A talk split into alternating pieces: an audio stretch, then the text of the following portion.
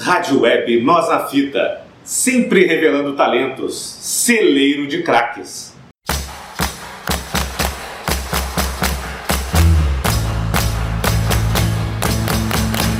Gute Freunde kann niemand trennen. Gute Freunde sind nie allein, weil sie eines im Leben können, füreinander da zu sein. Olá, amigos da Web Rádio Nós na Fita, no ar mais um programa homenagem aqui na nossa NNF. E nesta semana vamos falar sobre Franz Anton Albert Beckenbauer, o mais conhecido né, como Franz Beckenbauer, que nasceu em Munique no dia 11 de setembro de 1945. Cresceu no bairro de Jeising, né, no reduto onde fica o time do Munique em 1860 uh, onde virou torcedor na infância. Mas ele se desencantou com o time, né? Pois quando ele tinha 14 anos, né, num torneio de futebol, ele enfrentou o Munique, o Munique 1860 e nessa partida ele foi agredido, né? Foi, levou um soco de um adversário. Então ele acabou depois indo para os juvenis do Bayern de Munique e entrou então no clube com 14 anos. Na infância, ele também jogava tênis, né, tornando-se amigo de Sepp Maier, né, com quem praticava o esporte.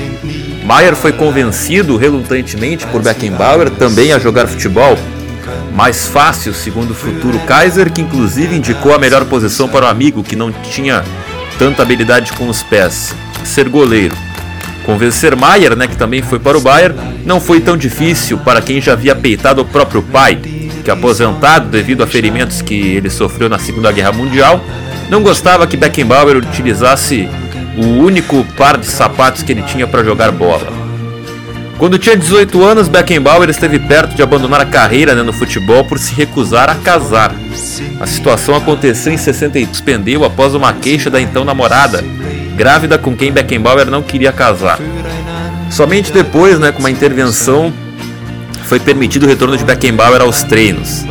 Meses depois, o jovem alemão estreava finalmente pelo Bayern de Munique num jogo contra o Stuttgarter Kickers. Quando Beckenbauer e Maier ascenderam, né, subiram para o time principal em 65, o rival Munique em 1860 viveu o melhor momento. Tinha acabado de ser vice-campeão da Recopa Europeia e foi campeão em 60 segunda vez. O Bayern de Munique, né, no entanto, tinha como títulos a Copa da Alemanha de 59 e um campeonato alemão de 1932, né, e tinha acabado de subir da segunda divisão. O time alemão mais vitorioso era o também bávaro Nuremberg, que tinha sete títulos no campeonato. Paralelamente, Beckenbauer encontraria no elenco outro parceiro, Gerd Miller.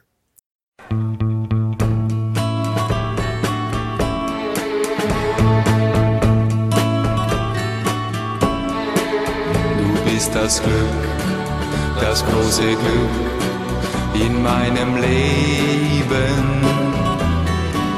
Du bist der Stern, der gute Stern auf allen Wegen. Sua primeira temporada profissional, o jovem Beckenbauer viu outro time da cidade ser campeão da Bundesliga e igualar né, o, o número de conquistas do seu time, que ainda não tinha nenhuma expressão internacional. Na Bundes, o Bayern ficou em terceiro, né, 3 pontos 1860, mas o Bayern foi campeão da Copa da Alemanha. A atuação do jovem o levaria de imediato à seleção alemã ocidental, que o convocaria para a Copa do Mundo de 66. Né? O, o Maier também foi para a Copa como terceiro goleiro, enquanto Beckenbauer foi titular. Beckenbauer e Maier voltaram da Inglaterra com a experiência de terem sido vice-campeões, né? perderam na final para a Inglaterra parece ter sido bom para a carreira de ambos e para o clube de, deles, né, o Bayern. Na temporada seguinte, os dois conseguiram com o Bayern, né, o título da Recopa Europeia, né, o primeiro título internacional do clube. O troféu veio com uma vitória de 1 a 0 na prorrogação contra o Rangers, né, time da Escócia, e a equipe também conquistou outra vez a Copa da Alemanha, né, e o Franz Beckenbauer, né, que era um meia de futebol vigoroso, liderança natural, passes precisos de curta e longa distância e capaz de desarmar sem fazer as faltas, acabaria recebendo o apelido de brasileiro da Alemanha, né, antes de se tornar-se Kaiser. Outras marcas registradas de seu futebol vistoso eram a elegância com seu porte ereto, passadas largas e a cabeça sempre erguida, além da grande visão de jogo. Em 69 viria o primeiro título do Bayern, né, na Bundesliga com Beckenbauer, né, e o primeiro em 37 anos.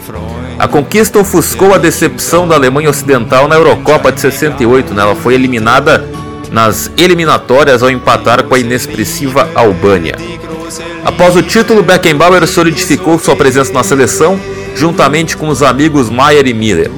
Aos poucos, o Bayern desvencilhava-se né, da rivalidade com 1860 e formava outra contra o Borussia Mönchengladbach, campeão da Bundesliga nas últimas, nos últimos dois anos né, que o Bayern foi vice.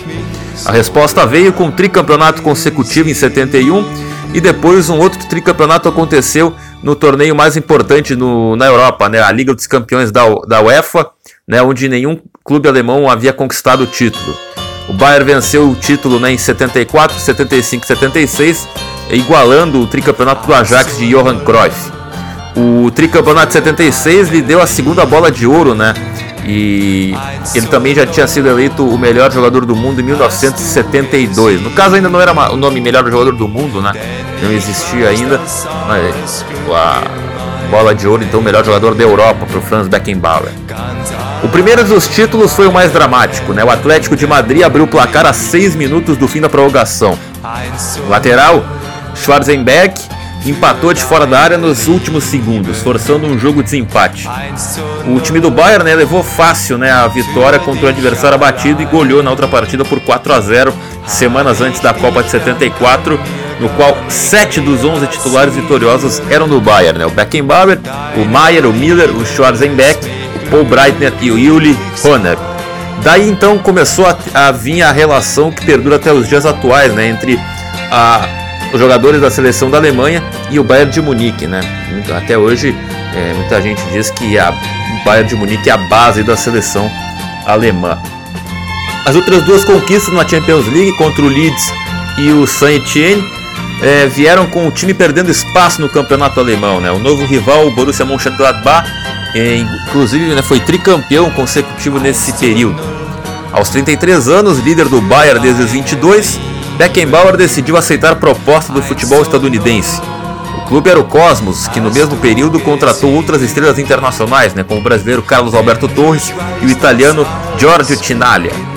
Então ele deixou o Bayern como um dos grandes responsáveis por mudar o destino do clube, que se tornaria o maior da Alemanha, a ponto de deixar a rivalidade né, com o Munique em 1860 de lado para despertar outras em, outro, em outros grandes times né, do, da Alemanha.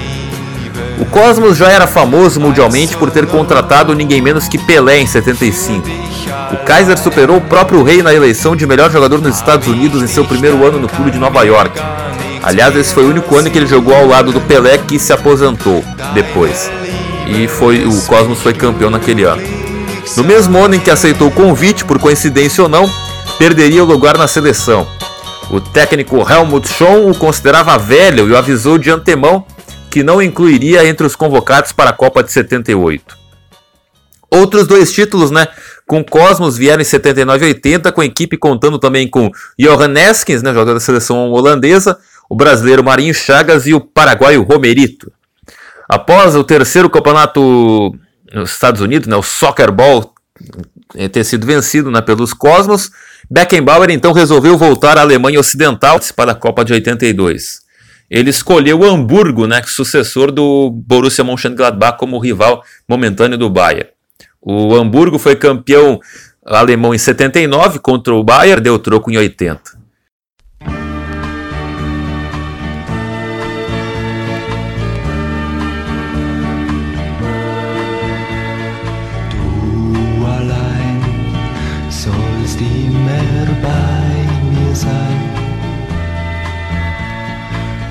Na primeira temporada com o Hamburgo, o clube foi novamente vice-campeão, né, atrás do Bayern, que foi pela nona vez campeão alemão, tornando-se o maior vencedor da liga, né, até hoje.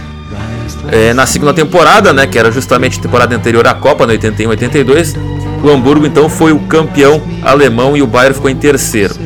No entanto, o Beckenbauer, mesmo assim, né, ele não foi convocado para a Copa do Mundo da Espanha e ele ficou então desgostoso e resolveu voltar imediatamente ao Cosmos, né, onde ele se aposentou no ano seguinte, 1983, quando o Hamburgo foi bicampeão consecutivo alemão e também campeão da Liga dos Campeões da UEFA. E claro, em 83 o Hamburgo foi o adversário do Grêmio na final do Mundial de Clubes né, e o Grêmio foi campeão por 2 a 1. Na seleção alemã foi utilizado pela primeira vez nas eliminatórias para a Copa de 66, né, onde ele começou uma sólida parceria no meio-campo da seleção com o Overat, né, do Colônia. A Alemanha Ocidental se classificou no grupo que tinha Suécia e Chipre. Aos 21 anos já era eleito um dos melhores de uma Copa do Mundo. Ele, que acabou né, de chegar à seleção da Alemanha Ocidental, se firmou rapidamente entre os titulares e foi vice-campeão da Copa de 66. Ao contrário dos volantes da época, que ficavam no desarme e na proteção à defesa, Beckenbauer mostrou logo no jogo inaugural um diferencial a partir de seu campo com a bola dominada para o ataque e marcando dois gols contra a Suíça. Marcou seu terceiro gol nas quartas de final contra o Uruguai e outro na semifinal, o segundo dos 2 a 1 contra a União Soviética do Yashin, né, um, um dos maiores goleiros da história do futebol e um belíssimo chute de fora da área em que a bola entrou no ângulo esquerdo do lendário goleiro soviético, após dar a impressão de que a bola sairia. Na final, coube a Beckenbauer marcar o astro máximo da Inglaterra, né? Anfitriã, o Bob Charlton, né, que jogava no Manchester United. Os dois gênios acabariam então se anulando na decisão que terminou com a vitória da Inglaterra por 4 a 2. Teve aquele lance polêmico, até hoje ninguém sabe se a bola entrou ou não. E o juiz deu gol para Inglaterra no caso. Depois a Alemanha Ocidental, né, foi eliminada da Copa de, da Eurocopa de 68 nas eliminatórias. A o país voltou para a Copa do Mundo de 70 com Beckenbauer já como capitão, né? Posto que ele ocupou por 10 anos.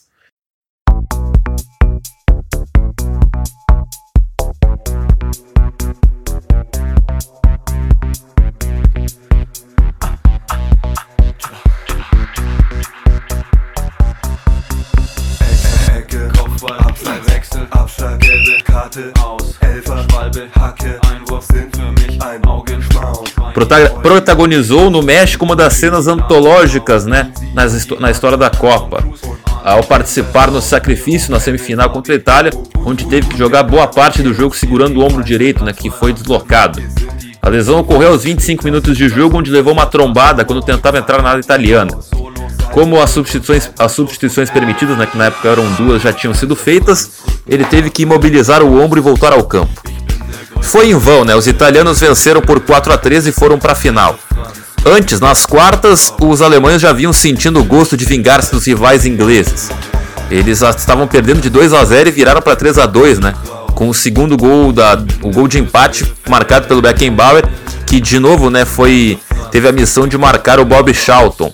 Mas dessa vez ele deixou essa marcação individual de lado, né, depois que a Inglaterra fez o segundo gol. 20 minutos depois, ele acertou de fora da área um belo chute no canto direito do Peter Bonetti.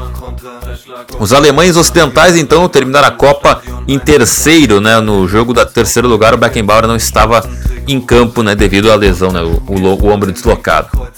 O primeiro troféu do Kaiser viria na seleção veio dois anos depois com o título da Eurocopa de 72 contra a União Soviética. Naquele ano ele, né, campeão alemão com o Bayern, recebeu sua primeira bola de ouro como melhor jogador da Europa. Dois anos depois, a Alemanha Ocidental né, a Copa do Mundo. Na primeira fase, eh, o país se classificou sem sustos, né, venceu o Chile e a Austrália e perdeu na última rodada para a rival, né, a Alemanha Oriental, para surpresa de muitos, né, e para outros uma acusação de que a Alemanha Ocidental perdeu de, de propósito para não enfrentar o Brasil na próxima fase, né é, que era a segunda fase do torneio, que não era mata-mata. Então o pessoal acusou que a Alemanha Ocidental perdeu de propósito para a Alemanha Oriental para fugir do Brasil e pegar é uma chave mais fraca teoricamente. Na segunda fase, então, né, os alemães ocidentais venceram a Iugoslávia e a Suécia e né, a vaga na final ser decidida diretamente contra a Polônia. Em jogo duro, os alemães venceram por 1 a 0 e enfrentaram na final a grande sensação, a Holanda de Johan Cruyff, né, laranja mecânica, que tinha eliminado o Brasil nas quartas de final. Se na Alemanha Ocidental ninguém discutia sua liderança, a ponto dele interferir na escalação da final, né, ele preferiu Marcelo Verratti ao herói da Euro, né, o Gunter Netzer, acusado de mercenário. o mundo aguardava né, o tirateima com o craque holandês, o Johan Cruyff. Na final, a Alemanha venceu de virada por 2 a 1 fazendo de Beckenbauer o primeiro jogador da história a erguer né, a, a atual taça né, da Copa do Mundo. Né? Até 70 era o troféu Jules Rimet, a partir de 74 a taça da Copa do Mundo que conhecemos até hoje. Então Beckenbauer foi o primeiro jogador a levantar essa tão cobiçada taça. Dois anos depois, aos 30 anos, foi vice-campeão da Eurocopa de 76, onde perdeu nos pênaltis para a Tchecoslováquia. No ano seguinte, quando foi jogar nos Estados Unidos, ele perdeu o espaço na seleção e não jogou mais.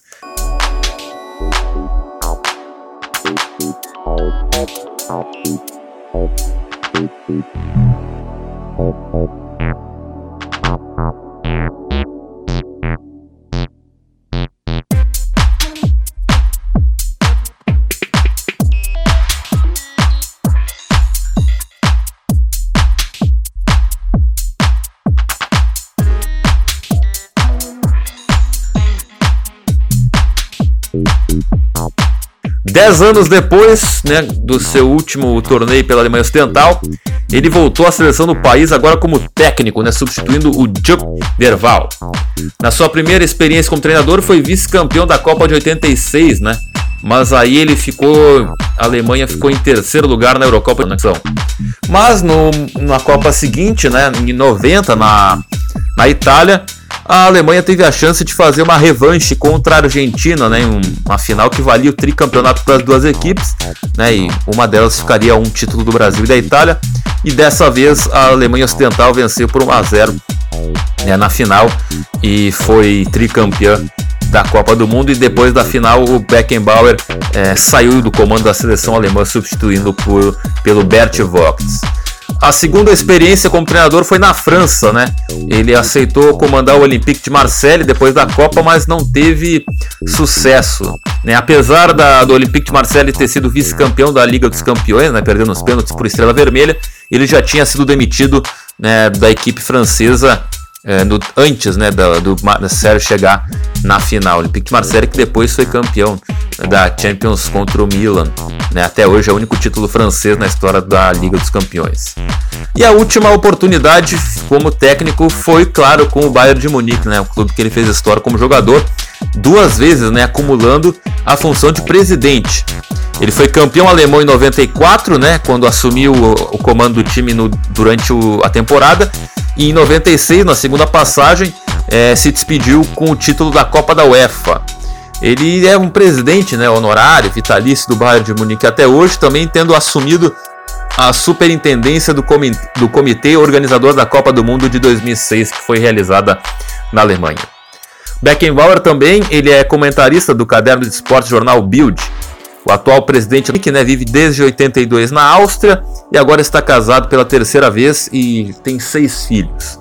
Como jogador, Beckenbauer foi tricampeão da Liga dos Campeões, tetracampeão da Copa da Alemanha, campeão da Recopa Europeia, tetracampeão alemão e campeão mundial pelo Bayern de Munique.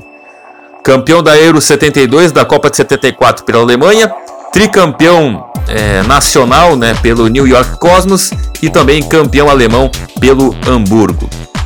Como técnico, foi campeão mundial da Copa do Mundo de 90 com a Alemanha, campeão alemão e campeão da Copa da UEFA com o Bayern de Munique e também foi eleito o vigésimo melhor técnico, o vigésimo nono melhor técnico de todos os tempos em eleição realizada pela revista World Soccer, World Soccer em 2013.